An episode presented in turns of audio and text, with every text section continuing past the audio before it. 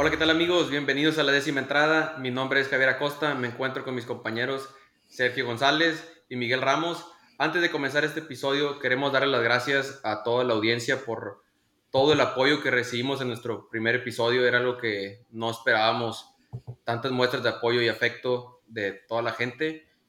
Y espero que nos sigan apoyando y que sigan disfrutando de la décima entrada. Y comenzamos. Bueno, antes de comenzar este episodio, que va a ser el previo de la Liga Americana, hay un par de notas del episodio pasado que quiero que toquemos aquí, jóvenes.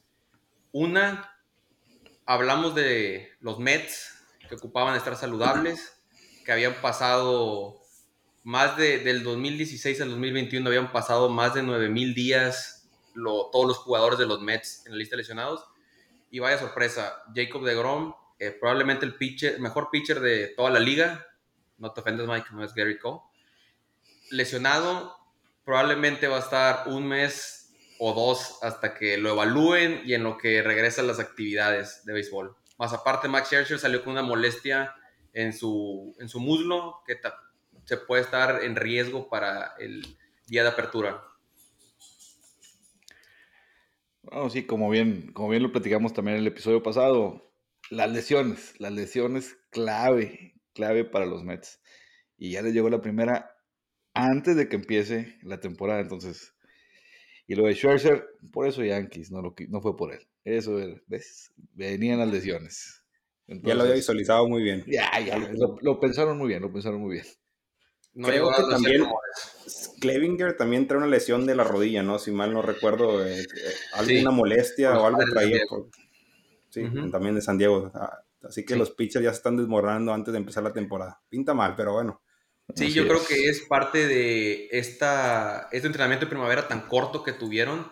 empiezan a acelerar el ritmo y no se encuentran tan listos como lo, hubieran hecho previamente.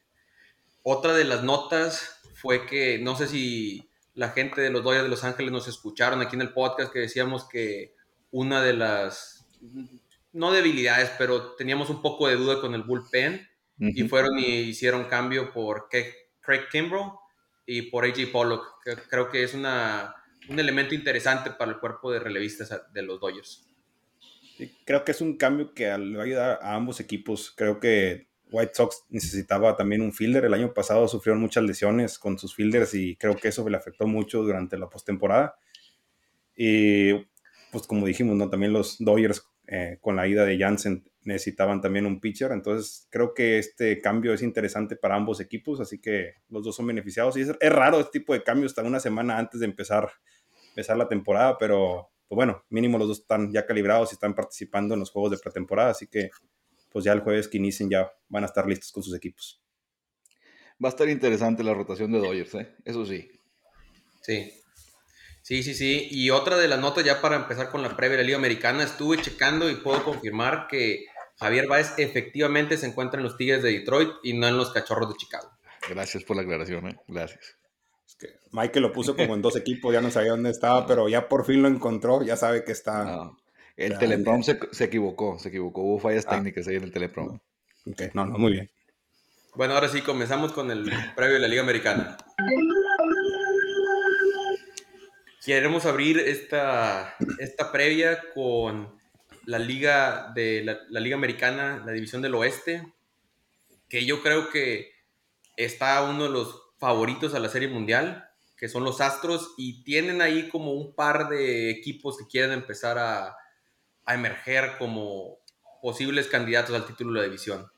Vamos a empezar con los Atléticos de Oakland, que yo no sé qué pasa con ese equipo que hicieron una limpia total. Total, se fue Matt Olson, se fue Matt Chapman, se fue Sean, Sean Manaya, que no sé si vieron la película de Moneyball, cuando cambian a Ricardo Rincón a los Atléticos de Oakland, que está en, el, en el vestidor del equipo contrario, entonces nada más se cambió de vestidor de Cleveland a Oakland. Así fue que con Sean Manaya se cambió del, del vestidor de Oakland al de San Diego. Fue algo curioso que, que me pareció. Cambiaron a Chris Bassett a los Mets y solo queda Frankie Montas. Es el único que queda.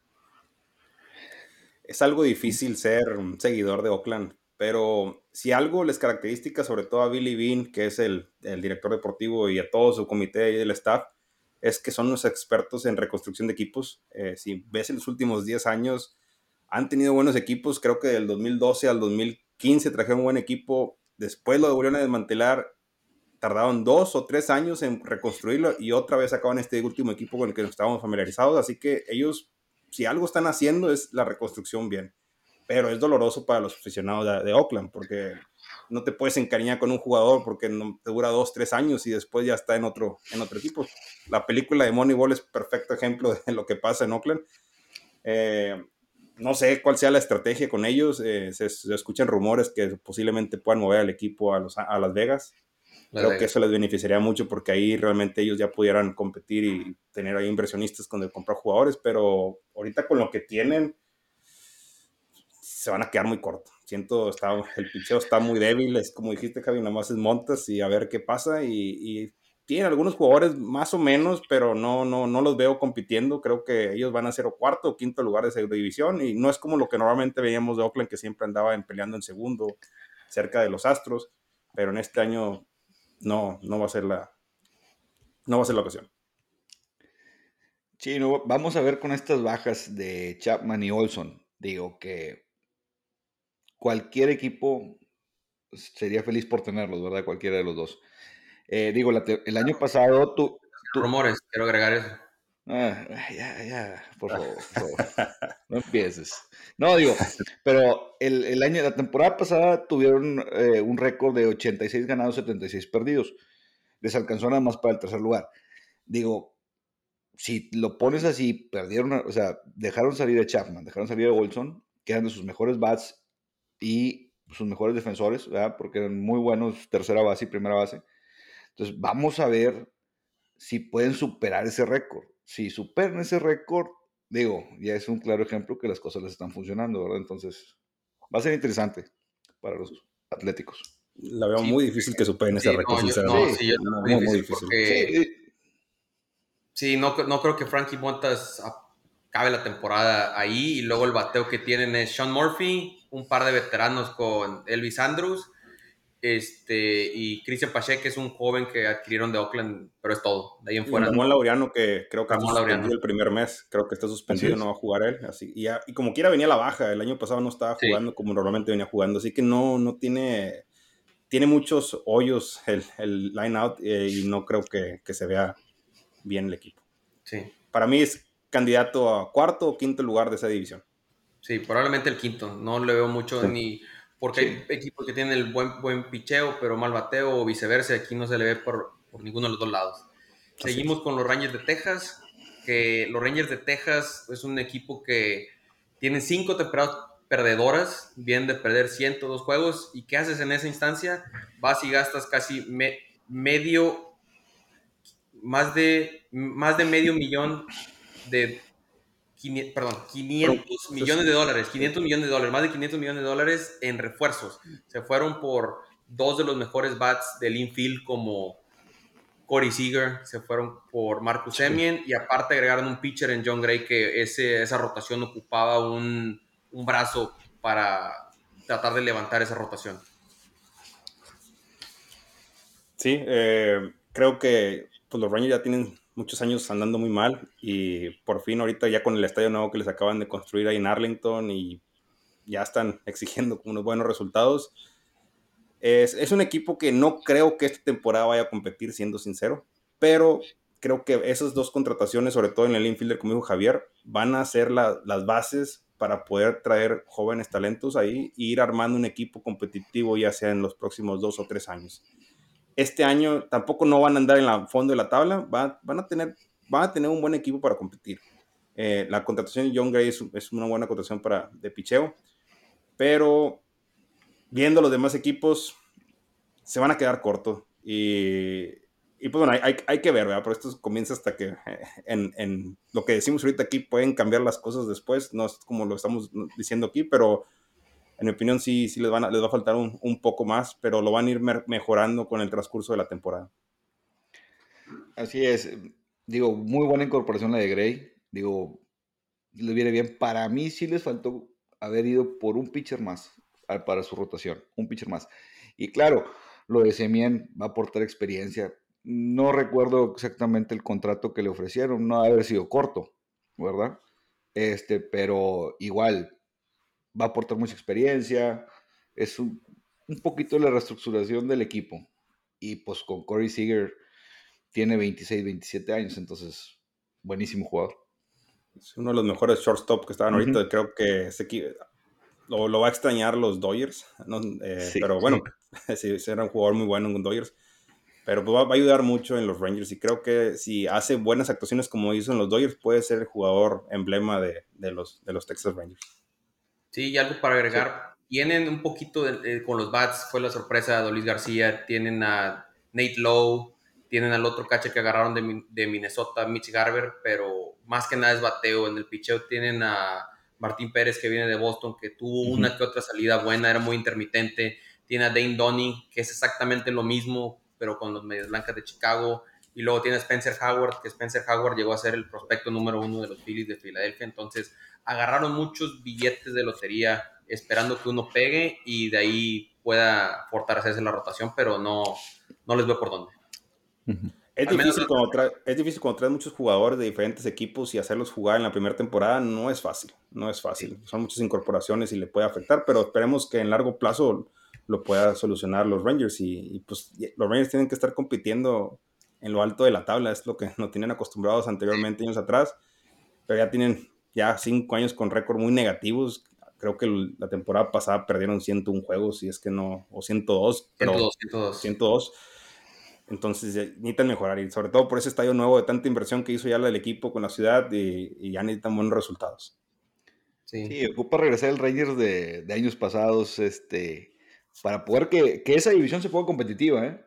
porque ahorita los demás equipos van subiendo, subiendo de categoría y Rangers se está estancando ahí abajo, entonces. Así es. Y ocupan que el poco, el talento joven que traen, otro también que me faltó era Nick Solak, em, que es segunda base outfield, es que cuajen, que den el siguiente paso, así como estos que la temporada pasada tuvieron destellos, que, que mejoren. Pero vamos a continuar con los angelinos de los, de los Ángeles, que traen un bateo muy fuerte, muy fuerte, traen a Mike Trout. Esperemos que regrese Mike Trout a lo que nos tenía acostumbrados antes de estas últimas dos temporadas que ha estado, que estuvo lesionado casi fuera toda la temporada. Tienen a Babe Ruth moderno, como lo bautizaron a Shohei Otani. tienen a, a, Walsh y tienen a dos prospectos muy interesantes en el outfield como lo, fue, como lo son Joe Adele y Brandon Marsh. Creo que lo que aquí preocupa de los angelinos no es el bateo, es el picheo. Que agarraron, está Otani, pero ocupa apoyo, no puede él solo hacer todo. Ya batea y, batea y, pichea, pero sí, agarraron a a Noah Syndergaard y esperan que con Syndergaard y con Patrick Sandoval, que tuvo una muy buena temporada el año pasado antes de lesionarse la espalda, que pueda tener una buena rotación. Eh, sí, Syndergaard es muy buen pitcher, o era muy buen pitcher, eh, no sé si en la última temporada, no recuerdo si cómo jugó, eh, pero Estuvo fuera, ¿Jugó bien? Estuvo fuera por Tommy John. Oh. Creo que Angels debió haber ido por mejores pitchers, que había, había agentes libres que pudieron haber ayudado a, Otani. Se me hace que está muy arriesgada esta de Syndergaard, pensando de que sean ellos dos los caballos del equipo en el picheo. Si tú ves en el roster, como dijo Javier, el roster de bateo pues, está magnífico, pero en el picheo está muy corto y no pueden nada más estar esperanzando en lo que haga Otani. Eh, me hubiera gustado ver a un Robbie Ray en este equipo, eh, un Ryu. Había, había buenos agentes libres que pudieron haber firmado pero pues, bueno, no, no, no, no, no lo hicieron. Eh, yo realmente a lo que veo, siento que van a ser el tercer, cuarto lugar de la división. No, no, aunque tengan el bateo, si no tienes un buen picheo, no, no vas a competir. Puedes anotar demasiadas carreras, pero si te anotan también tantas a ti, no, no lo veo por dónde. El bullpen tampoco no se ve tan fuerte. Bueno, de hecho, el bullpen fue lo que reforzaron, agarraron a, volvieron a firmar a Raizel Iglesias, que les dio muy buena, muy sólido para los salvamentos, agarraron a Ryan Tepera, que estuvo con los, el cierre de temporada con los White de Chicago, agarraron a Archie Bradley, que venía de Arizona, y agarraron a Aaron Loop, entonces reforzaron más los relevistas que, que los abridores. Pero pues no, por más pinche buenos relevistas que tengas, si no tienes buenos abridores, no puedes conectar. Estos abridores que te saquen seis entradas. O sea, no, no puedes en un partido estar buscando tu bullpen a la tercera, cuarta entrada, porque te los vas a acabar y llegan los pitches al siguiente partido todos desgastados. Pero esperemos eh, que los que tienen ahorita pues den el, el, ancho. No sé cómo estén sus, sus fuerzas básicas, pero puedan sacar ahí de repente cosas interesantes. Pero pues va a estar interesante, va a estar interesante los, los Angels. Eh, veremos cómo, cómo se mueven en el transcurso de la temporada este equipo.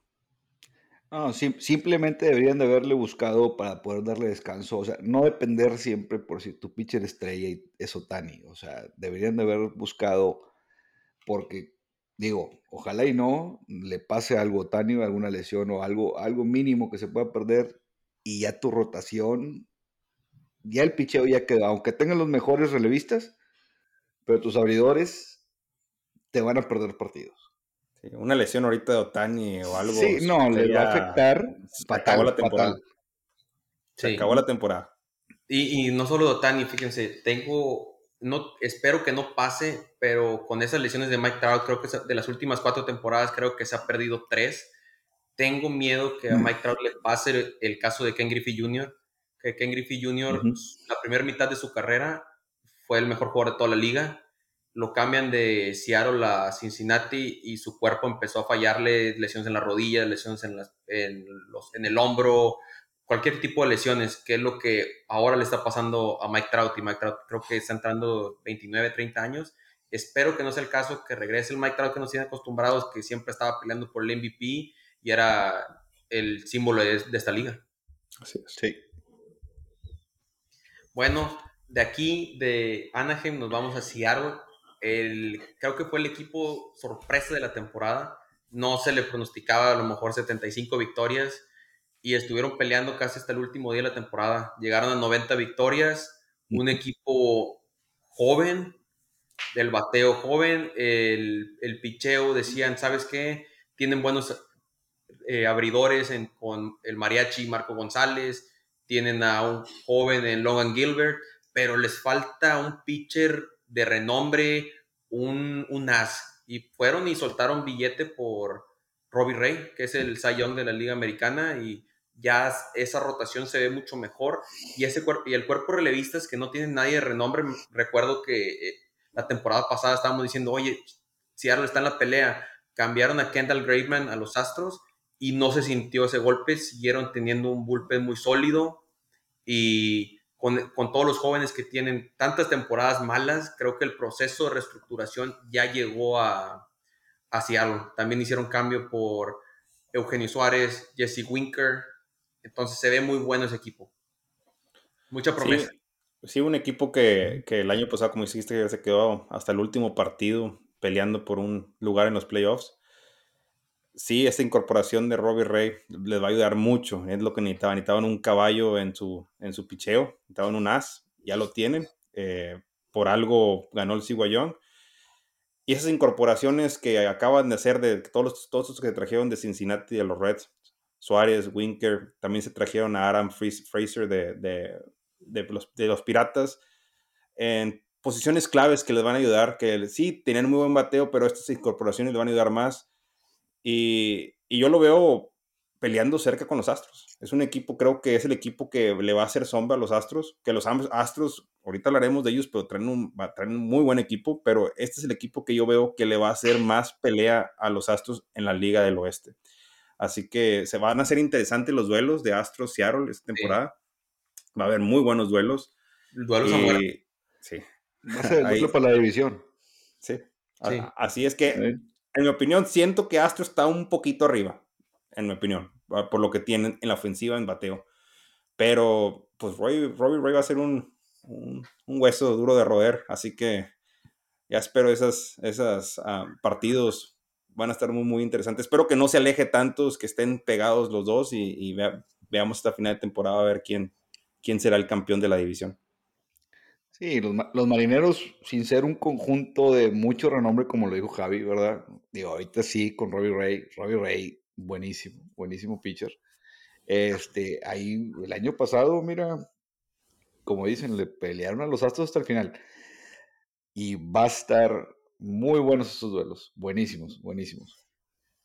Sí, y algo que quiero agregar es, agarraron, fortalecieron ese bullpen con Ken Giles, que Ken Giles fue cerrador de los Astros, fue cerrador de Toronto, se perdió la temporada por Tommy John la temporada pasada y lo agarró Seattle, entonces van a tener un cerrador un poco inconsistente, pero con experiencia, más aparte la incorporación de Sergio Romo, que a lo mejor ya no sea el Sergio Romo de antes, pero trae experiencia de serie mundial, se sabe fajar, entonces es otro buen elemento que van a, van a tener ahí en, la, en el cuerpo relevistas. Y hay un nombre que quiero agregar que hicieron el anuncio hoy, Julio Rodríguez, que es el prospecto número 3 de toda la liga, lo acaba de agarrar, lo acaban de subir al primer equipo. Cuando son jóvenes, especialmente del, dando el brinco de doble A que lo hizo él a las ligas mayores, no es garantizado que le vaya a ir muy bien. Hay casos como Fernando Tatis Jr., que dio el brinco de doble A a las ligas mayores. Andrew Benintendi hizo lo mismo. No sabemos con Julio Rodríguez porque la diferencia es enorme entre doble A y ligas mayores, no está garantizado. Bueno, seguimos con el caballo de, de esta división, los Astros de Houston, que contendientes a la Serie Mundial, a pesar de que se haya ido Carlos Correa, el equipo sigue ahí no cambiaron a nadie. No cambiaron a nadie. No. Y, en cambio, si puedes contar que eh, uno de los elementos que agregaron fue Justin Verlander porque se perdió la temporada pasada por lesión y, llega. O sea, regresa al equipo, ¿verdad? Saludable. Bueno, y, se va Greenkey, ¿verdad? Este que regresa al equipo que lo vio nacer, ¿verdad? Sí. Lo que va a estar interesante va a ser porque sí he visto que eh, Alex Breckman lo han estado este, usando en la posición de shortstop. ¿Verdad? Este, digo, obviamente físico, estatura, potencia, velocidad, no es la misma que Carlos Correa, ¿verdad? Pero, digo, ahí puede haber alguna química, algo diferente que, que les puede beneficiar a los Astros, ¿verdad? A no sufrir tanto la pérdida de Correa. Que Correa en sí es, buen jugador, buen jugador, pero creo que Astros puede tener a alguien mejor. ¿Creen que jueguen con Bergman en shortstop? No, yo no creo. Yo no creo. No creo, pero, pero sí lo o sea, sí lo, lo calaron ahí, lo calaron ahí. Yo creo que él va a ser tercera y no lo van a mover de ahí. Sería muy tonto verlo. Algo para agregar es que Astros, creo que Jeremy Peña, el prospecto en shortstop de los Astros, hizo el roster de, esta temporada. Entonces, por algo los Astros tienen la confianza. Va a tener unos zapatos enormes que llenar, pero creo que él es el que va a abrir titular. Jeremy Peña va a ser el titular ahí con los, con los Astros. Y es un equipo que se ve sólido. Bregman mencionas, Mike. Creo que Bregman ha estado un poco, le han afectado las lesiones estas últimas dos o tres temporadas. Ocupan que regrese el Bregman en su mejor momento y ahora es cuando tiene que, es de los veteranos, y Altuve, tienen que ayudar. Este, tú, tienen el mejor, probablemente el mejor bateo de la liga. Tuvieron al campeón de bateo en la piña, Yuli Gurriel, al tercer lugar de bateo con Michael Brantley, que por más viejo que pases como lo en vino, sigue bateando y bateando y bateando. Tienen al el MVP de la serie de campeonato de la Liga Americana, señor Javi. Yo, Air Jordan Álvarez. Álvarez, así es. Tiene a Kyle Tucker también. Entonces el bateo, por donde le veas, está... Está duro. Sí, Está, duro. Muy sólido, muy sólido. Yo, yo creo que no van a extrañar a Correa. Eh, creo que Correa la última temporada jugó regular, tampoco no fue una de sus mejores temporadas. Creo que estuvieron bateando mucho mejor Jordan Álvarez y y Tucker en la, en la, ofensiva. Así que si ves el roster, sí, sí, va. Pues Correa es Correa, ¿no? eran los mejores shortstops. Pero creo que los Astros tienen muy buen equipo. En, todos batean. Eh, bueno, a excepción de este novato que van a meter de shortstop, ahí no sé, no lo conozco mucho a él. Pero creo que, que pinta bien el equipo y, y, para mí van a ser los, los campeones de la división del oeste. No, no veo a, a otro equipo que se le acerque. En el picheo, Verlander creo que también va, va a ser el Verlander que nosotros conocemos. Trae esos pitchers que, que los nuevos, Urquidi, Valdés, García, que han estado haciendo las cosas bien, jugaron bien las postemporadas el año pasado. Así que lo veo un equipo muy completo, muy sólido y, veo candidato completamente a ganar la división y, ¿por qué no, meterse hasta la Serie Mundial? Sí. Y pues recuerden, así como dicen lo de Correa, el año pasado decíamos lo mismo con George Springer y no lo extrañaron.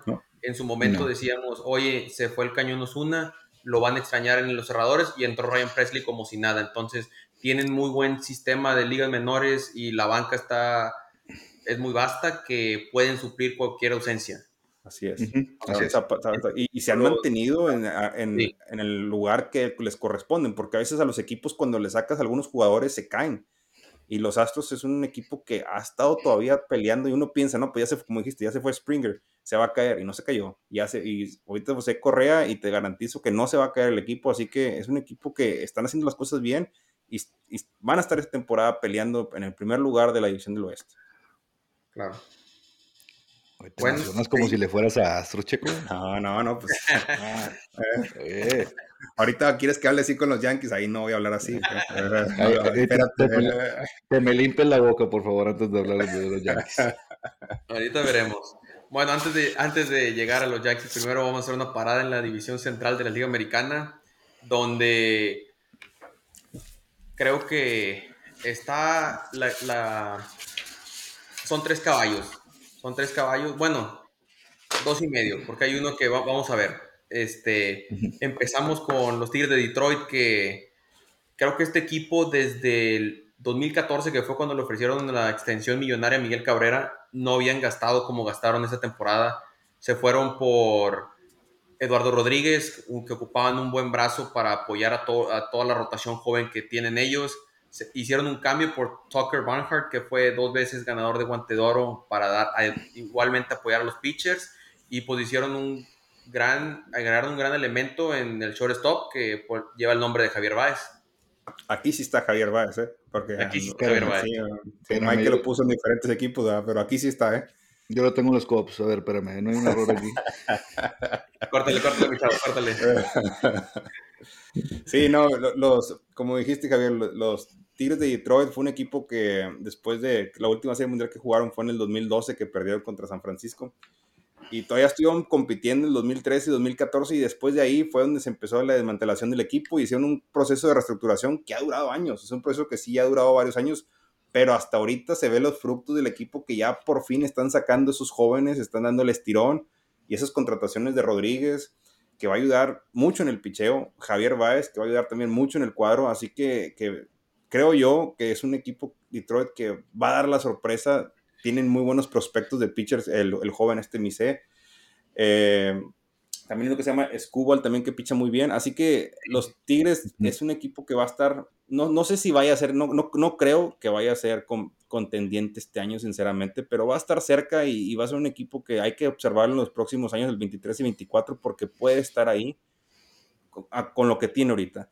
Así que, aparte de que la división ahorita, la central, creo que no está muy fuerte, a excepción de nada más de las medias blancas, van a estar ahí peleando y, pues agarrando experiencia, ¿no? Sobre todo para estos jóvenes que, tienen que dar el estirón. Así que, yo los veo, veo que jugar contra ellos va a ser, van a ser buenos duelos. Sí, la temporada pasada quedaron en terceros en su división, ¿verdad? Pero con récord negativo, de 77 victorias, 85 derrotas. Esperemos este año les vaya, les vaya mejor y terminen con racha positiva, ¿verdad? Y que anden peleando ahí por ese segundo puesto, ¿verdad? Este, ese segundo, tercer puesto y ojalá y lo vea bien. Sí, porque igual un caso similar al de Seattle, que tantos años malos causaron el agarrar tantos prospectos. Bueno, digo, tienes que saber a quién agarrar, porque en cuántos casos no, no ha pasado así que se tardan tanto porque no agarran a los jugadores correctos o lesiones o lo que sea, pero la rotación, la gran mayoría son talento que ellos fueron formando desde las ligas menores, Casey Mize, Tyler Alexander, Matt Manning, Tariq Skubal, entonces cuatro de los cinco pitchers que van a abrir salieron del sistema de, de ligas menores de los Tigres, y el otro nombre que a considerar que ya entró al roster es Spencer, Spencer Torkelson, que va a ser el heredero de Miguel Cabrera, ya se pasaron, le pasó Miguel Cabrera la, antorcha. y va a ser el primera base y ahora Miguel Cabrera va a ser el bateador designado. Otro pitcher que le va a ayudar mucho también a los Tigres es Michael Pineda. ¿eh? Como quiera, es, es, es, un buen pitcher. A lo mejor no es lo mejor que, que, hay, pero va a ayudar sobre todo para el crecimiento de los jóvenes. Es correcto. Seguimos con otro equipo que cambió de nombre. Ahora son conocidos como los Guardianes de Cleveland. Los, los, Guardianes de Cleveland ahora va a ser un poco difícil. Vamos a ir con la inercia de decir los indios, pero son los Guardianes un picheo que es un picheo joven, tiene 27 años en promedio, creo que ninguno de ellos pasa 27 años, todos encabezados por Shane Bieber, que fue el Cy Young de la Liga Americana en el año 2020. Aquí la cuestión es, tienen cinco pitchers, abridores y no hay más que puedan agarrar para suplirlos, entonces van a hacer todas las salidas, van a estar saludables, no lo sé, y en cuestión de bateo yo creo que son José Ramírez, que es el símbolo del equipo, tienen a Framil Reyes y a Met Rosario y de ahí en fuera no hay nada más. Básicamente es el mismo equipo del año pasado, no, no, no agregaron casi nada. Eh, creo que una de las carencias que acabas de decir tú, Javier, eh, esos tres pitchers que son muy buenos, el año pasado se estuvieron muchas lesiones, entonces casi nunca estuvieron pichando los tres y estuvieron metiendo pitchers novatos y novatos y novatos y les afectó demasiado eso a los indios la temporada pasada. Así que esperemos que si estos tres pitchers, que los que ya mencionaste, están con buena salud, pueden hacer buenas cosas en, la, en, esa temporada. Es difícil, tú sabes que es difícil que, sobre todo en un picheo, en los pitches que, que, estén saludables, por tanto, desgaste de brazo. Pero pues, hablando del bateo, básicamente es lo mismo, o sea, es lo mismo. Y creo que no sé si se le acaba el contrato también a, la estrella del equipo, José Ramírez. Creo que este, este es el año, que el último año de su contrato, así que veremos si al final no lo cambian o a mitad de temporada que con, por prospectos. Es, un equipo que pues no sabemos qué vaya a pasar con ellos. De todo depende de cómo inicien. Si van a ser contendientes o van a empezar mal. Entonces necesitamos ver cómo va a ser. Yo creo que si le hubieran metido dinero al bateo, estuviéramos hablando de otra cosa, pero el picheo no puede, hasta, te puede llegar hasta cierto límite. Yo creo que Shane Bieber va a ser el caso de Shane Bieber, ganó 12 juegos, tuvo un promedio de carreras de 3.3, pero perdió 10 juegos y esos 10 juegos su equipo le anotó una carrera o menos en 9 de ellos. Creo que puede ser uno de esos casos.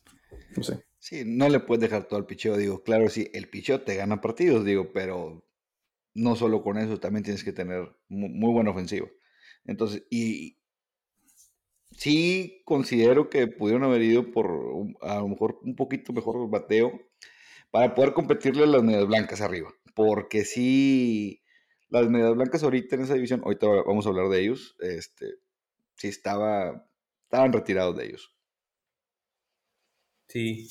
Bueno, seguimos con los mellizos de Minnesota que la temporada pasada fueron, creo que la decepción de la división, acabaron en último lugar y el equipo que traen no, no está para ello, pero empezaron con una noticia que sorprendió a todos el, la madrugada del 19 de marzo, muchos nos fuimos a dormir y despertamos con... ¿Se llaman los mellizos o se llaman los Yankees de Minnesota? Porque ya no sé, veo los mismos jugadores, sin llorar Mike, pero veo los mismos jugadores ya...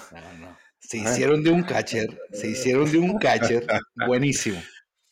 Ahorita llegamos a eso. Este, la madrugada del 19 de marzo, muchos nos levantamos el 19 de marzo y vimos la transacción. Carlos Correa firma por tres años por los mellizos de Minnesota y creo que fue una una noticia que sorprendió hasta los propios fanáticos de los Mellizos de Minnesota porque Correa se veía en muchos otros equipos, todos menos en Minnesota. Entonces creo que es una alguien que va a venirles a aportar eh, un bat de peso en el shortstop y alguien comprobado que ha jugado tres series mundiales y tiene mucha experiencia en playoffs. Entonces va a ser una dinámica interesante con el equipo que tiene los mellizos. Y antes de eso, perdón que te interrumpa Mike, quiero agregar no solo fue la sorpresa la contratación de Carlos Correa, también fue la sorpresa de la adquisición del Kraken, del Sanchino. Gary Sánchez llega a los Mellizos de Minnesota junto con Dio Urshela. Creo que en la, compra de Urshela te estaban regalando Gary Sánchez, por eso se fueron los dos al, equipo. Algo, pero Mike nos puede explicar más de esa transacción. No, no, no, mira, mira, empezando por el primer punto, ¿verdad? Carlos Correa. Mira, Carlos Correa terminó en los mellizos, le salió el tiro por la culata. Digo, él buscaba un contrato a muy largo plazo, bien pagado. Se esperó, se esperó, se esperó. Eh, desgraciadamente había muchos agentes libres y muy buenos, ¿verdad? Que no, no, querían un contrato tan largo como el de él, ¿verdad? Él, él, creo yo que estaba pidiendo un contrato de 10 años. No le pudo, se tuvo que conformar, con, confirmar con los mellizos, ¿verdad? En el caso de Gary Sánchez y Urshela, ex Yankees, eh, mira, siendo sinceros, son jugadores regulares, ¿verdad? Claro, te van a sacar un que otro partido bueno, pero los demás regular a malos. Eh, creo que de, ellos dos, Urshela creo que es el que les puede ayudar más, ¿verdad? En cuestión de que lo puedes usar mucho lo que es de tercera base y shortstop. ¿Verdad? Entonces, y Gary Sánchez, digo, no es un, un catcher tan, tan ofensivo, ¿verdad? Eh, a la defensiva es rápido, ¿eh? Es rápido, pero, pero bueno, eso es, mi opinión, mi, humilde opinión. Bueno, ya una opinión ya más realista, porque ya le tiré un poquito a Mike con, con su jugador estrella, porque creo que esa jersey de Mike dice Gary Sánchez atrás, pero creo que a, ambos jugadores, a Urchela y a Gary, les hacía, les hacía falta un cambio. Eh, ya era mucha presión estar jugando en Yankees, eh, no estaban saliendo las cosas bien. Vamos a ver si en Minnesota eh, son los jugadores que nos estaban vendiendo los Yankees que eran, porque no, no dieron el estirón ahí. A lo mejor es un equipo con menos presión, donde pueden funcionar las cosas, puedan jugar con menos presión y ellos dar más resultados. En Yankee no lo consiguieron, o sea, en Yankee no jugaron bien, hay que ser realistas, y al rato platicaremos esto cuando vamos con los Yankees, pero creo que aquí en, en, con, con, los, con los Twins podrían jugar con menos presión. El, realmente el contrato de Correa no lo entiendo muy bien. Está un poco arriesgado. No sé, no, no, no sé cuánto fue el contrato, Javier, pero, pero se me hace algo muy arriesgado para, para, para, los mellizos. Pagar algo tan caro cuando no tienes unas bases de un equipo competitivo, en mi opinión, es, es, demasiado arriesgado. Eh, si tuvieras tú novatos o jóvenes que van a dar el estirón, que sabes que en los siguientes 3, 4 años van a ser competitivos, creo que era una buena adquisición, pero se me hizo un poquito una compra de pánico de los mellizos. Pues mira, creo que hicieron a, a, a, Correa, fueron tres años, no, no, recuerdo, fue arriba de 100 millones, no sé, 105, 115, pero fue un contrato de parte de Correa un contrato pues listo, o sea, que le echó cabeza a él o su gente, porque tiene salida del contrato después del primer año, después del segundo. Entonces, si el primer año le va bien a Correa, se sale y puede buscar el contrato que quiere. Y si le va mal, se le llega a lesionar o algo, se puede quedar. Entonces, de parte de Correa, creo que fue una decisión sabia. Y el, el problema con los mellizos no son tanto el bateo, porque el bateo traen a Jorge Polanco, traen a Miguel Sanó, Ahora va a estar Urshela, Gary, tiene a Alex Kirloff, un joven ahí en el outfield que puede jugar primera base. Tienen a Byron Buxton, que puede ser uno de los mejores jugadores de la liga, pero el problema es que nunca está saludable. Max Kepler. El problema que viene con este equipo yo creo que es el picheo. Que el picheo, Kenta Maestra juega por todo millón. Fueron y agarraron a Sonny Gray de los Rojos de Cincinnati. Y creo que es Sonny, Ray, Sonny Gray. Y a, Body, a, Body, creo que agarraron a Body también. A, sí, a, Dylan Bondi. Entonces, el picheo es más la cuestión ahí con, los mellizos. Ah, y volviendo un poquito más a lo de Carlos Correa, digo, pero me, parece que es su contrato de 34 millones al año, ¿verdad? Que es muchísimo dinero, ¿verdad? Y, y, era lo que estaba buscando un contrato a largo plazo. Y creo que este año va a buscar tener un temporada el sueño para poder acomodarse el próximo año en algún otro equipo de ya de ligas mayores, ¿verdad? Sí, pues, imagínate, Carlos Correa aquí a, los a los de Minnesota, a los playoffs, de regreso a los playoffs que ya tienen rato, bueno, han estado clasificando, pero no llegan más de la primera ronda, entonces imagínate que los lleve más lejos Carlos Correa, le va, a agarrar Y Gary Sánchez. Bueno, esa es otra historia. El famoso Yankee Pack. el Kraken. Esperemos que tenga una buena temporada, que el bateo eh, de Gary Sánchez te puede tener un mes formidable y luego te puede tener dos muy malos y también dos o tres. Dos o tres, sí. Bueno, seguimos con los Medias Blancas que por primera vez en su historia ganaron dos títulos de división consecutivos. El problema con el equipo es que a pesar de ganar los dos títulos de división, no han conseguido ganar un juego de playoffs desde el año 2005, que fue cuando ganaron la Serie Mundial. Traen el equipo, una combinación entre veteranos, jóvenes, picheo traen, entonces yo creo que este año es el que deben de dar el estirón, porque el año pasado primero perdieron contra, contra Oakland en el 2020 y luego perdieron contra los Astros en el 2021 y se vio la diferencia entre un mundo entre Astros y Medias Blancas que a pesar de que ganó Medias Blancas uno, un juego no, no se vio como un rival que le pudiera dar miedo a los Astros. Y interesante lo que pasó porque eh, si recuerdan los juegos de la temporada regular, eh, algunos juegos ganó Chicago muy bien, no se vio tanta la diferencia, pero como dice Javier, en, los juegos de postemporada se vio demasiado la, la, diferencia.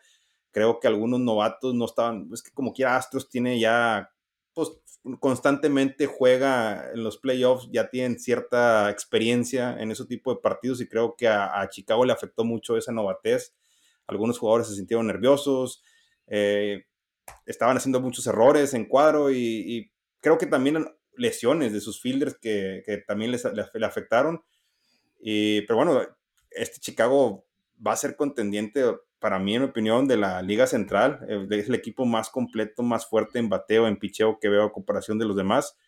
Y, pues ahorita con esas incorporaciones creo que pueden ayudarles. Ese, ese polo le va a ayudar también en, en el center fielder y se ve, se ve algo interesante para Chicago. Yo creo que, que va a regresar a los playoffs y no sé ahora si le, toca otra vez con Astros o a ver con quién le toca en, eh, en postemporada, pero van a estar interesantes. Ya agarraron cierta experiencia donde pueden hacer ya mejor las cosas porque ah, tenían, eran más novatones en, el año pasado en cuestión de no tenían experiencia jugando ese tipo de partidos.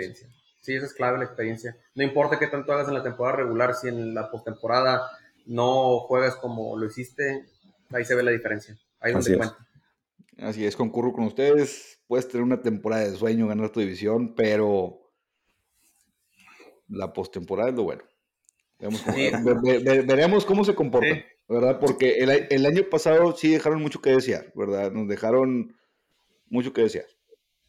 Sí, agregando eso que dijiste, Sergio, de las lesiones, Luis Robert se perdió aproximadamente 68 juegos, Eloy Jiménez 55 y es Manny Grandal el catcher 93 y a pesar de esas ausencias que, pues, que son tres bats muy importantes y fielders, ganaron 93 juegos, entonces como les digo, el, el bateo con Tim Anderson, con Joan Moncada, tiene José Abreu que es sigue, sigue manteniendo su producción, sí, buenísimo, el, el picheo con con Lucas Yolito, ahora van a, van a hacer la transición de Michael Kopech, está muy bueno ese picheo, Dallas Keuchel que ganó Sayón con los Astros.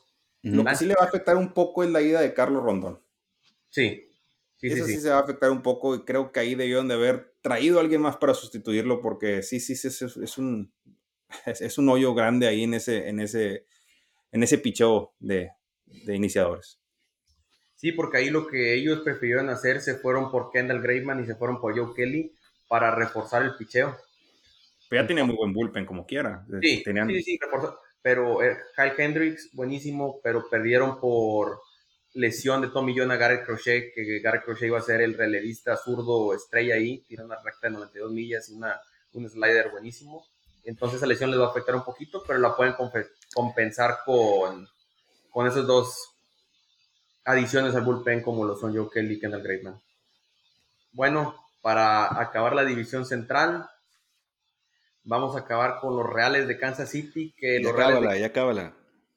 Ya. Eh, no quiere que hable de ellos. No, pues favoritos, van a ser los favoritos al título de la Liga Central este año.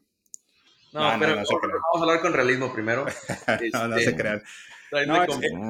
No, no, no, es un equipo que está en reconstrucción todavía, eh, trae cosas interesantes, trae buenos jugadores, pero ahorita nosotros no sabemos si estamos en, a mitad de reconstrucción o al final. Todo depende del, del picheo. Eh, trae cuatro jóvenes pitchers que los agarramos en el draft del 2018, lo que viene siendo Singer, Bubik, eh, Daniel Lynch y Coward ellos van a ser, si, si ya tienen un año, ya tiene una temporada pichando, ellos, ellos van a ser claves en esta reestructuración. Si esta temporada dan el estirón que están esperando los Reales, pueden empezar a ser competitivos para el siguiente año, 23 o 24. Si no dan el estirón, si no, pues a que seguirle buscando en, en, en, las ligas menores, porque no, desgraciadamente nos falta picheo, aunque hayan traído a Greenkey de los Astros, él realmente pues viene más que todo a, a, pues a, pues a instruir a los jóvenes, ¿no? Hacer, hacer como, como el maestro de ellos,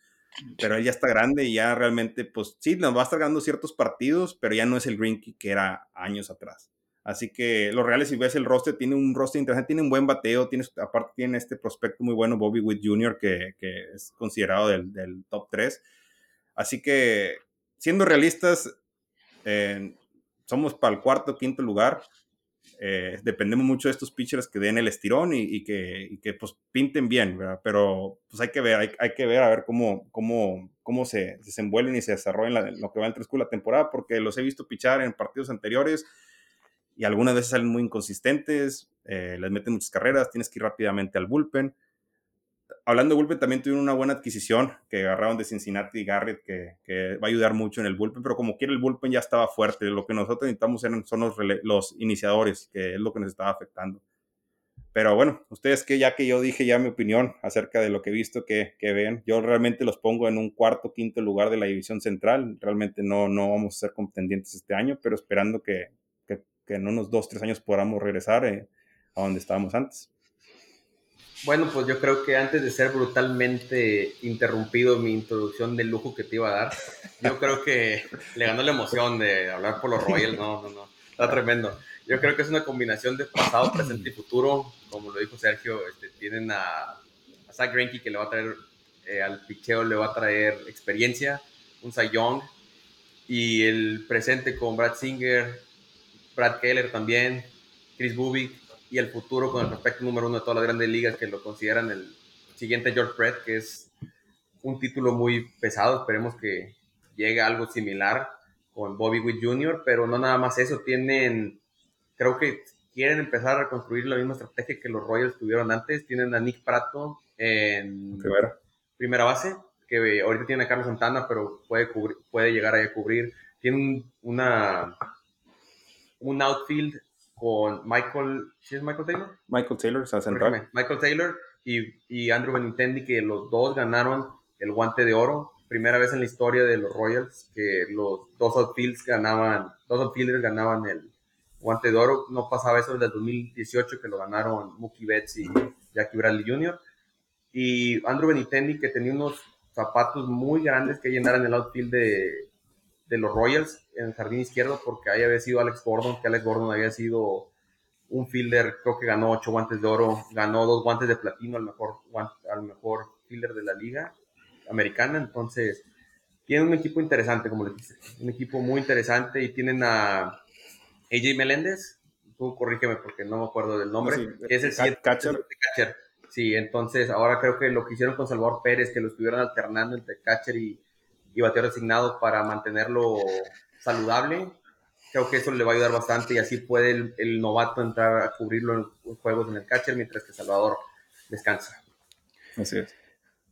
Y no, tiene un, un picheo muy joven, ¿verdad? Que como dijo Checo, y lo dijiste tú también, Javi, viene Zach Greinke a aportar eh, experiencia. Experiencia, ¿verdad? Y digo, me imagino que viene ya a retirarse también Zach Greinke en los Royals. Pero digo, ahorita como dicen ustedes, eh, Royals está en un proceso de reestructuración, ¿verdad? Esperemos no sea así de tardado como el del Expressway, ¿verdad? Pero, este... Pero no, pues, paseos. Paseos que eh, nunca me acabó el Expressway. Sí. Este, pero no, fíjate que yo no los pondría eh, en la cuarta, quinta posición de, la división. Yo pienso que van a sorprender este año y probablemente van a llegar a ese tercer peldaño. Seco creo que ya no quiso decir nada porque creía que le íbamos a tirar carrilla, pero yo sí los veo peleando por el tercer lugar, el por el segundo, porque la defensa que tienen, no solo en el outfield, también en el infield, va a ser muy sólida, también Nicky López, entonces la clave también es si Adalberto Mondesi va a estar saludable en el shortstop y pueden tener una excelente defensa todo, todo el campo. Yo los quise poner ahí porque yo en el picheo no los he visto fuertes. O sea, he visto los partidos y algunas veces salen bien inconsistentes.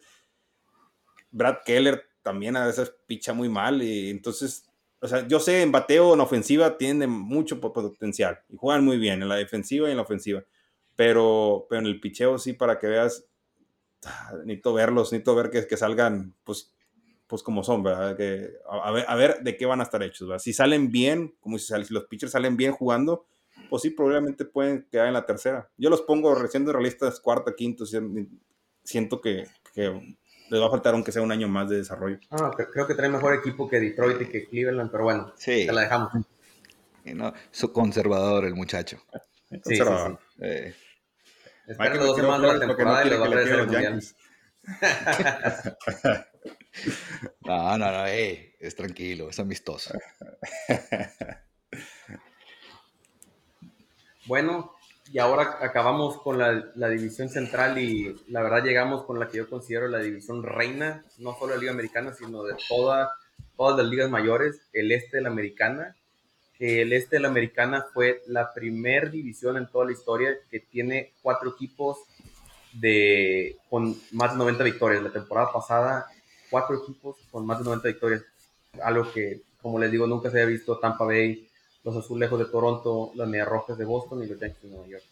Pero vamos a empezar con el patito feo de la división, los Orioles de Baltimore.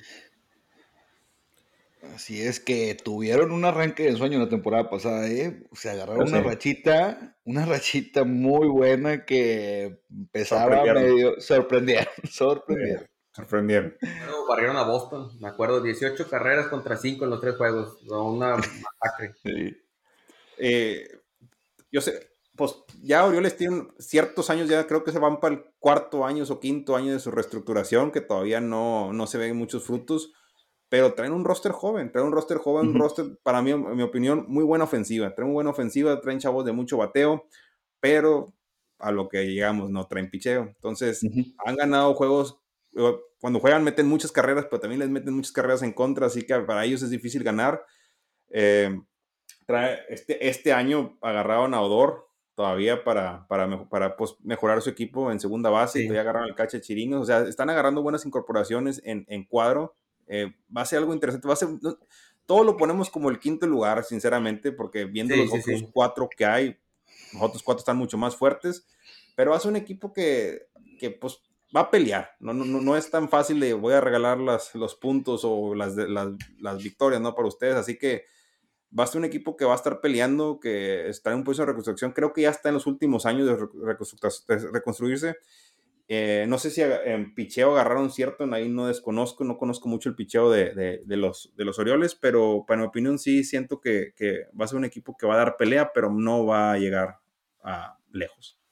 No, fíjate, de bateo traen a Trey Mancini, traen a Ryan Mountcastle y acaban de subir a su prospecto número uno a Adley, Adley Rushman, que se espera que sea lo que fue Matt Witters, que nunca llegó a ser que un catcher que no solo sea bueno en la defensiva, sino en la ofensiva. Entonces ya veremos, ¿verdad? Creo que el otro que le va a ayudar un poquito a los Orioles fue, o de perdió a los pitchers, fue que movieron las barras del jardín de izquierdo, como creo que 30 pies, entonces de perdido ya no va a haber tantos home runs y ya si iban a perder por 9, ya van a perder por 5, no sé.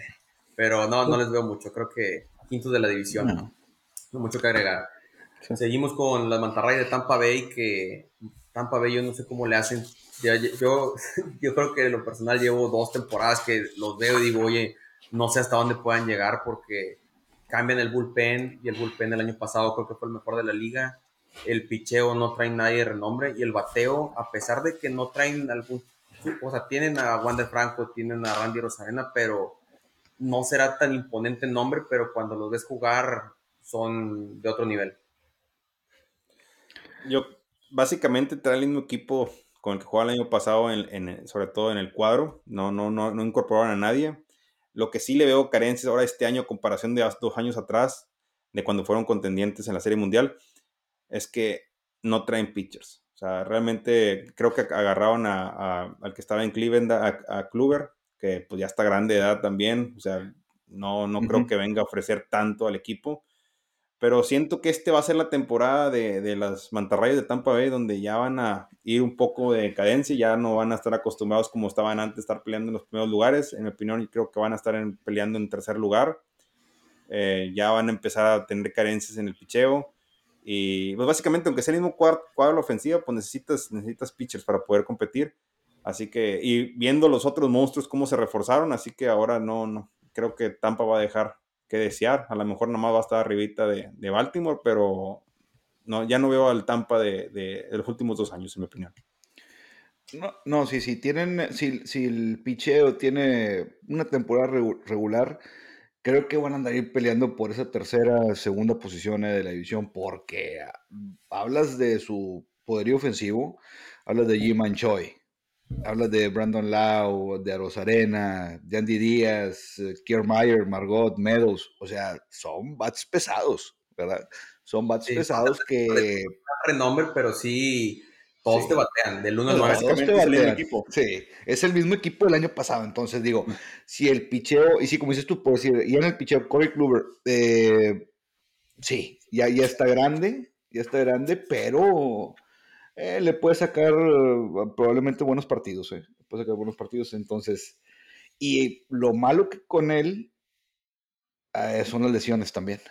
Las lesiones le afectan, eh, las lesiones le afectan. Entonces, esperemos si no se lesione porque en él pueden encontrar la experiencia para sacar un que otro partido este, clave en la temporada. Sí, ese picheo lo veo muy joven, pero con Ryan Yarrow también, en la estrella que va a salir Shane, McClan Shane McClanahan, eh, Shane Paz, entonces Luis ya, ya, Luis Patiño, entonces ya veremos, porque tiene talento joven, pero ahorita lo que quería agregar me llegó una, me llegó una notificación, los Tigres de Detroit adquieren a Austin Meadows por Isaac Paredes. Entonces, Austin va. Meadows se va a los Tigres de Detroit.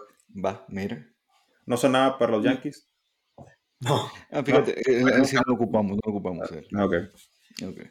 Pero yo creo que, como les digo, del sistema de ligas menores, no sé quién van a subir, a lo mejor a Vidal Bruján, a alguien ahorita, ya para el siguiente podcast se los tendremos.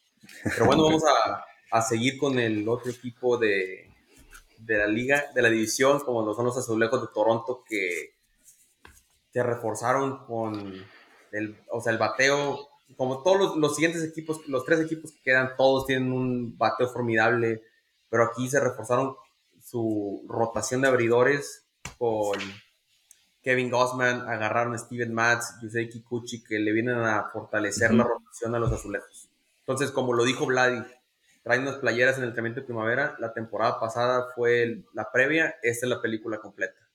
Uh -huh. Pues a mí ustedes me van a vetar de lo que voy a decir ahorita aquí, pero yo creo que los azulejos de Toronto van a ser el campeón de la Liga del Este.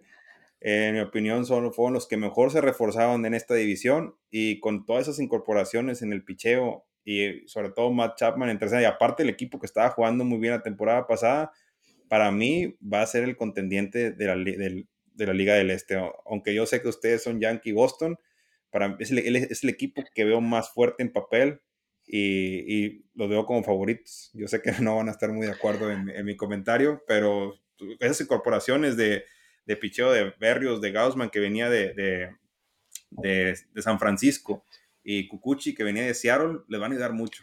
Le van a ayudar mucho el picheo. No, no, no, y, hay que ser objetivos, ¿verdad? Este, no, claro, esa incorporación de Matt Chapman en tercera base les va a venir muy, muy bien, ¿verdad? Y sí, y básicamente es el, igual que es el mismo equipo del año pasado, ¿verdad? La mayoría, y es, hay mucho talento, hay mucho talento y joven. Simplemente en el shortstop, ahí tienes a Bobby Shett, tiene 24 años, o sea, es un jugadorazo, ya hecho y derecho. Eh, digo, Vladi si se sigue manteniendo en ese buen estado físico que se ha mantenido este último año. Es clave. Va, es clave. Sí, es, es, clave eso, ¿verdad? Que tienes a, a Lourdes Gurriel, ya tienes a Teóscar Hernández, Springer, o sea, y se vio el año pasado, bueno, al menos yo lo vi contra este Yankees y Boston, batallaron, o sea, a Yankees le ganaron este, varios partidos y humillándolos y digo, Yankees tampoco no traía así muy buen cuadro, sí le afectaron las lesiones, ¿verdad? Pero no es excusa. Pero, o sea, Yankees batalló para ganarle un partido a los Blue Jays. Y hay, hay, que agregar que ya van a jugar en casa, porque la temporada uh -huh, pasada, sí. debido, debido a la pandemia, estuvieron jugando en Nueva York, eh, en una ciudad, creo que donde tiene Buffalo, su equipo de y en, en, Búfalo, en Búfalo, sí. sí ahora van a jugar en casa con su, con su gente, cosas que pues ayuden a este equipo, porque realmente el, no tener a todo tu público, a toda tu afición, son cosas que no te benefician al equipo que está jugando el local. Así que... y, donde en Búfalo, en Búfalo, o sea, casi casi la mayoría del tiempo jugaba de visitante. O sea, pues casi siempre el que iba a jugar ahí de visitante que le tocaba contra los Blue era el favorito ahí en ese estadio. Entonces, ahorita sí. Sí, y aparte de que juegan de local, la otra clave va a ser el estado de vacunación en Canadá, que si no están vacunados los jugadores no pueden jugar. Entonces, a lo mejor a otros equipos de la liga no les va a afectar tanto, pero los del este, a los Yankees, a Boston, a Tampa, a Orioles también, o sea, ahí juegan 9, 10 juegos por temporada, entonces eso te puede marcar la diferencia. Yo creo que todo eh, el, el, el abridor y el bateo están excelentes, pero lo que les costó varios juegos a Toronto la temporada pasada fue el bullpen, que este, las lesiones o les costaron muchos juegos. Entonces ahí puede ser la clave de si son contendientes a la Serie Mundial o se vuelven a quedar donde mismo en el, en el tercer, cuarto lugar de la división. Ahí va a ser la clave. Bueno, pues nos quedan dos equipos. Empezamos con mis queridas medias blancas, medias blancas, medias, ya hablamos de Ya se cambió, ya se cambió. eso. Es que ando de blanco, ando de blanco. Ando de blanco.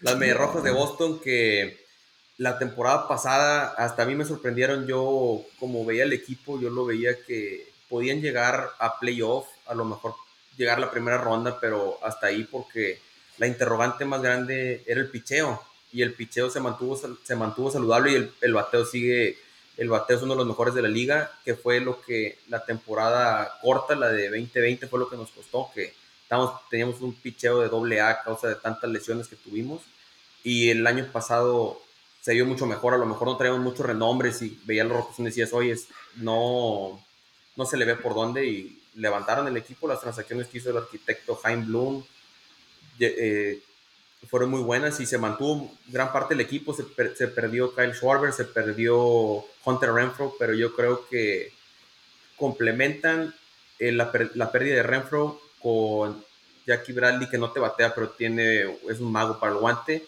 y metes a Trevor Story en segunda base, que Trevor Story le va a dar el, el bat que se perdió con Renfro y más importante, le va a dar una estabilidad a Boston en segunda base que no la tenían desde que Dustin Pedroia empezó con sus lesiones. Habían tenido un desfile de segundas bases, habían tenido a Ian Kinsler, habían tenido a Michael Chavis, habían tenido a Brock Holt, que ninguno había sido consistente hasta esta temporada pasada con Cristian Arroyo, que tuvo sus juegos muy buenos, pero las lesiones lo mataron. Entonces esperemos que eso haga que nos dé estabilidad en la, en la segunda base. Sí, como dijiste, Javier, eh, las medias rojas el año pasado, no, viendo el roster y viendo el equipo, no, pues todos mundo decíamos que no era un equipo que iba a ser contendiente al título y creo que pues, nos callaron porque realmente llegaron muy lejos, hicieron muy bien las cosas, estuvieron muy cerca de eliminar a los Astros en, la, en la, final de la, de la división eh, y de la americana.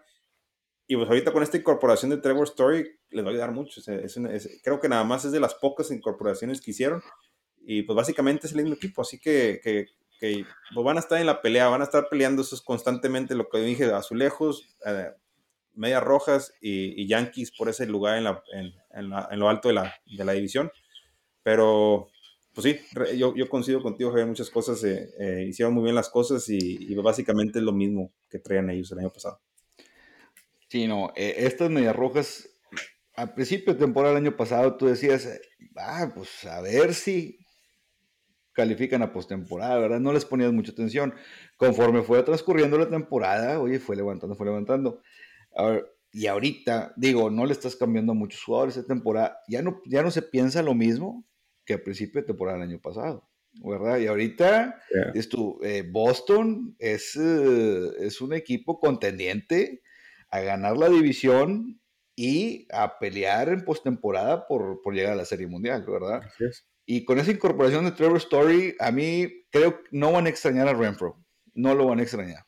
Entonces le, viene bien, ¿verdad? Este, yo creo que este, el, el, caso de Trevor Story fue un caso muy interesante en el contrato porque me recuerdo que lo anunciaron un sábado, un, un viernes y nunca anunciaron la contratación oficial. El caso fue que estaban arreglando lo de la vacunación porque no estaba vacunado Trevor Story y fue alto hasta que aceptó que fue algo interesante con esos tiempos que tenemos ahora, que hasta que no se aceptó por vacunarse se firmó el contrato, si no se pudo ver estancado y se hubiera, hubiera acabado el equipo. Pero lo, yo creo que se quedaron los victorias de la Serie Mundial. Creo que lo que faltó ya en la postemporada, cuando empiezan a ser los mismos relevistas constantemente, ya los bateadores ya saben lo que traes. Entonces, agregaron un par de, un par de brazos con Jake Dickman, con Matt Stram, que le faltaban brazos zurdos a Boston, que creo que son herramientas muy interesantes. Potter Crawford, que va a ser un relevista en que acaban de subir de ligas menores, va a estar, va a estar muy interesante. Lo que yo creo que hay que enfocarse es en los jóvenes que dieron el repunte o que dieron el estirón la temporada pasada como Tanner Houck y, mi muchacho de oro mi muchacho de oro Garrett Whitlock que fue la revelación por completo la temporada pasada con, con Boston y esperemos que, que se mantenga ese paso porque tiró 1.90 promedios de carreras limpias en casi 70 entradas y Alex Cora lo metía en situaciones de presión contra el, lo mejor del line-up que tenían los, los rivales de los otros equipos y creo que eh, fue un caso muy interesante porque lo agarraron en la regla 5 del draft, que es cuando un equipo no te pone en su roster de 40, si no te quieren, lo puedes agarrar. Entonces Boston lo agarró del equipo que no lo quiso, aprovechó del error. Entonces, como cereza en el pastel, Garrett Whitlock se encarga de eliminar ese equipo haciendo los últimos tres outs contra los Yankees de Nueva York en la serie de Comodín. Eh, se aprovechó se, aprovechó Jaime Bloom de la que se, que se durmió Brian Cashman básicamente. Y con eso pasamos a los Yankees de Nueva York. Mike, te dejo ese espacio. Nos ponemos de pie. Ya apaga la luz y vámonos. vamos, vamos a hablar del mejor equipo concluido este episodio de la décima damas y caballeros. sí, ya quisieran que. Bien que se espera hasta el último para poder hablar del mejor equipo de la liga. Bueno, los Yankees de Nueva York. Bueno, empezamos, empezamos a empezar con las bajas, ¿verdad? Lo que fue Gary Sánchez y Urshela, que eran de los titulares, ¿verdad? Digo, supieron suplirlos con Josh Donaldson. Eh, Donaldson en tercera base es un jugador ya no es un jugador joven, ¿verdad? Ya no es un jugador joven, pero que ahorita está teniendo muy buena pretemporada. Esperemos si siga, que no se dure este año, pero Yankees va a tener que buscar suplirlo eh, el próximo año. Y en el shortstop eh, contrataron a Kiner Falefa, perdón. 27 eh, años joven. Yo creo él sí lo buscaron digo, buscaron también a muchos, ¿verdad? Como Trevor Story, pero bueno. Eh, yo creo lo van a aguantar a él porque viene de prospecto este Volpi. Volpi que viene jugando una pretemporada muy buena, ¿verdad? Lo que se le vio. Eh, otra de las contrataciones que hicieron, por fin firmaron, ya tenemos oficialmente un primera base que es Anthony Rizzo. Y zurdo, que le, zurdo, que era lo que ocupábamos exactamente, Javi. Eh, y el que me viene sorprendiendo un poquito, que me he, visto varios juegos de pretemporada, este, es Marvin González. Marvin González que viene jugando regular, de regular a bien, ¿verdad? Este, entonces vamos a ver cómo se presta la temporada. Y no lo contrataron, pero se recuperó. Otro es Aaron Hicks. ¿verdad? Ambidiestro, muy buen centerfield. Este, que la temporada pasada, desgraciadamente por lesión, se perdió la mayoría de la temporada. ¿verdad? Creo que nada más empezó unos cuantos juegos a principio de temporada. Que esperemos y también, porque si centerfield lo ocupaba, estamos muy eh, atados a usar a Garner, ¿verdad? Que ya no está tan ahorita en el equipo. Este, y ocupamos a alguien un poquito, ya Garner ya no es el mismo, el mismo joven que corría, que recorría todo el center field como antes.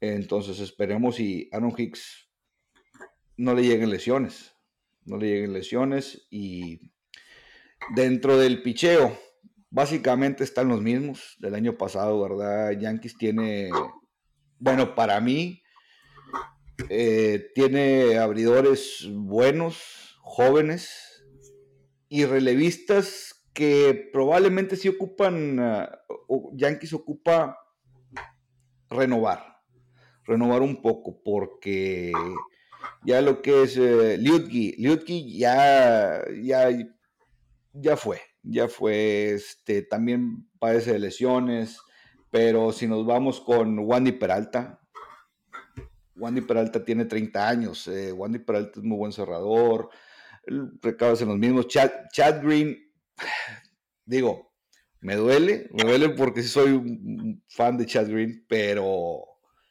a como te puede aventar un partidazo, te puede aventar un partido muy malo. Entonces, eh, nunca se sabe también con él.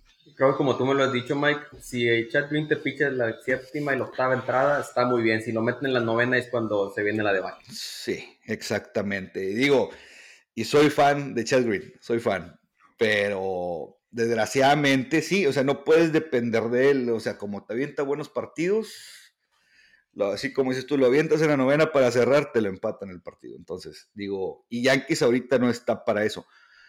Sí lo veo a Yankees tener una temporada de arriba de 90 juegos ganados, pero va a estar difícil ganar la división, la verdad. Las Medias Rojas van a andar muy bien, los Blue Jays van a andar muy bien también, y de repente, hasta Tampa, o sea, no se sabe. Es la división, yo creo, más apretada.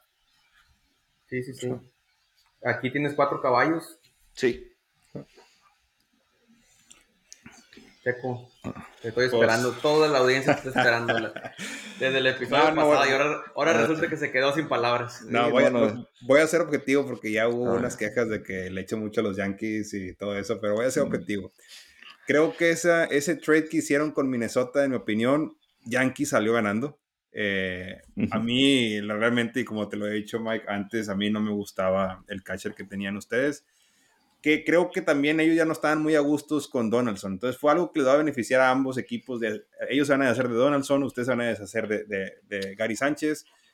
Y ahí sacrificaron los shortstop de uno por uno. Eh, realmente Yankees tiene muy buen roster. Yankees, si, su equipo, si el equipo está, ojalá no se, se lesione Stanton, porque Stanton es, una, es un jugador que hace mucha diferencia, pero en bateo tiene muy buen roster, realmente tiene muy buen roster. Ah, no sé quién vaya a ser el catcher, si vaya a ser Higashoka o vayan a meter a este que se trajeron de, de, Minnesota. Pero en mi opinión sí trae muy buen equipo de, de, bateo. Donde sí le veo un poco de carencias es un poco en, en el pitcher. Me hubiera gustado que hubieran ido por otro pitcher para que ayudara a Cole y a Severino. Eh, ellos, dos, ellos dos son los, pues, el uno y el dos de, de su picheo. Pero de ahí para allá, los, lo que viene siendo Montgomery y Taylor, no, no, les tengo yo mucha fe. De repente pichan muy bien, de repente pichan muy mal. Y me hubiera gustado tener, aunque ustedes tuvieran tres pitchers buenos que les ayudaran a ganar partidos, porque el bullpen sí lo tienen. Sí, algunas veces Les, han les, han pegado los partidos a Green, les han pegado los partidos a Chapman, pero bueno, algunas veces tienen que ganar a ellos también. A cualquier equipo le pasa. Sí, a cualquier equipo le pasa, pero sí me, creo, creo que les, lo único que le hizo falta a Yankees fue haberse traído otro pitcher más de buen nivel para que ayudara a Severino y a, y a Cole a, a pichar. Y si hubiera sido así, te lo hubiera puesto como candidato número uno en la división. pero bueno, es que lo que pasa tiene mucho joven, ¿verdad? Tiene, tiene mucho pitcher joven que igual no sabes. Se han aventado, el año pasado se les dieron buenos, pero les, les pesó la experiencia, ¿verdad? La, digo, no sé si les haya pesado la camiseta o qué, pero por decir, Luis Gil, Luis Gil es muy buen pitcher, pero sí carece experiencia, ¿verdad? Esperemos si esta temporada es algo diferente, agarra un poquito más, se sienta más relajado, ¿verdad? Eh, y así como los demás, David García, hay, hay, varios prospectos muy buenos que pueden ser muy buenos pitchers. Entonces, y lo que sí me gusta, me gusta el cuadro de Yankees este, este año. Me gusta. Sí, trae muy buen cuadro. Eso no, se lo voy a quitar. Yo, yo Siempre lo buen cuadro, pero lo que depende de Yankees es la salud.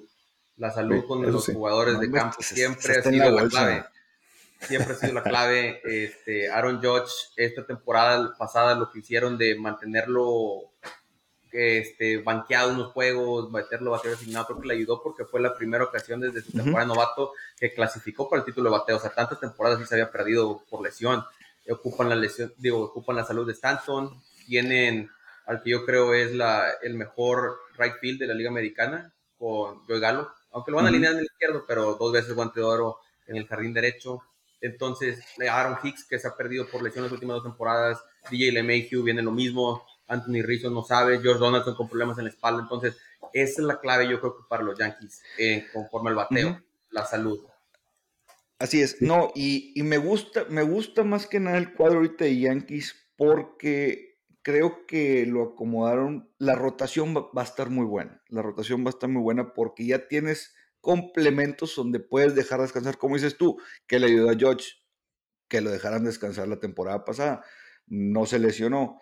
Eh, igual manera, tienes también es en el inner field y en el, en el outfield, tienes con quien estar rotando jugadores para prevenir lesiones. Entonces, digo, si se pone inteligente Yankees, puede suplir cualquier, cualquier posición con lo que tiene en la banca.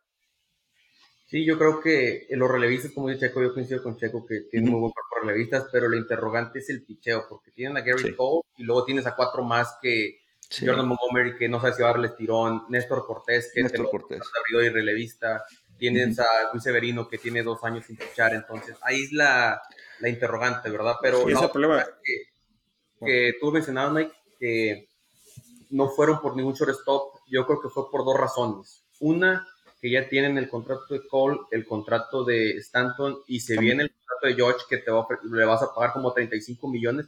Ahí esos uh -huh. tres contratos combinados son casi 115 millones, 100, 115 millones de dólares, que va a ser casi la mitad de tu presupuesto. No puedes gastarlo a otro jugador y descompensar todo. Entonces están apostando todo en el futuro con Anthony Volpe que imagínate como tú como aficionado a los Yankees que te dicen, oye, pues va a salir un shortstop que desarrollamos desde la Liga de Menores va a ser. Claro. Esperemos que le está cayendo mucho el peso al muchacho, esperemos que pueda llegar a ser quien se esperan. Sí, Vamos. no, así es. Y, vale, y, y, ahí y ahorita. Yankees, o sea, la, es la rivalidad, ocupamos. Sí, claro. No, y cabe mencionar otro también, otro que se me hace a mí muy buen pitcher, pero las lesiones no lo han dejado poder. Tenemos también a Domingo Germán. Las lesiones no lo dejan, no lo dejan, entonces. Pensé, pensé que me decía sí, sí, Sabate, dije, ya lo, ya lo traes ahí en el, el, equipo. o Tanaka dice, ya, ya, ya. El otro año, ya, y checo. no, no, yo lo... Bueno, amigos, con esto damos por concluido la previa de la Liga Americana y hemos concluido la previa de los 30 equipos de las ligas mayores. Espero que hayan disfrutado de esta previa con la décima entrada y les agradecemos el que nos hayan podido acompañar en este nuevo episodio. No olviden de seguirnos por Instagram y sintonizarnos tanto por Spotify como por YouTube bajo el nombre de La Décima Entrada. Nosotros fuimos Sergio, Miguel y Javier y esto fue La Décima Entrada. Nos vemos a la próxima.